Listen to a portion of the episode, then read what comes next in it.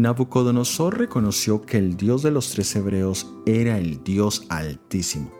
Esto no significaba que había dejado sus creencias politeístas, ni que Dios era el único Dios, sino que era el más alto de los dioses, el jefe de todos los dioses.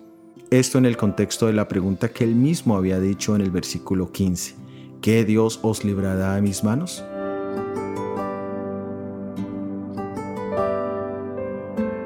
Nabucodonosor había reproducido la estatua que Dios le había revelado en el sueño, pero cambiando los materiales para dar a entender la perpetuidad de su propio reino. Pero también él había olvidado un elemento del sueño, la roca que destruía toda la estatua. En este momento vemos ese elemento aparecer.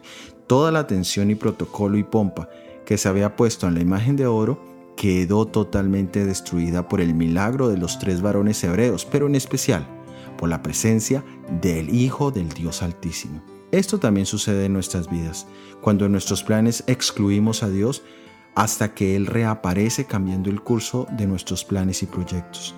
A veces esto sucede en formas de accidentes, enfermedades y circunstancias desafortunadas, pero su cumplimiento mayor será en la segunda venida de Jesús, cuando todo el mundo estará centrado en su propio culto al yo, la roca que es Jesús romperá todo para dar paso a un nuevo reino eterno.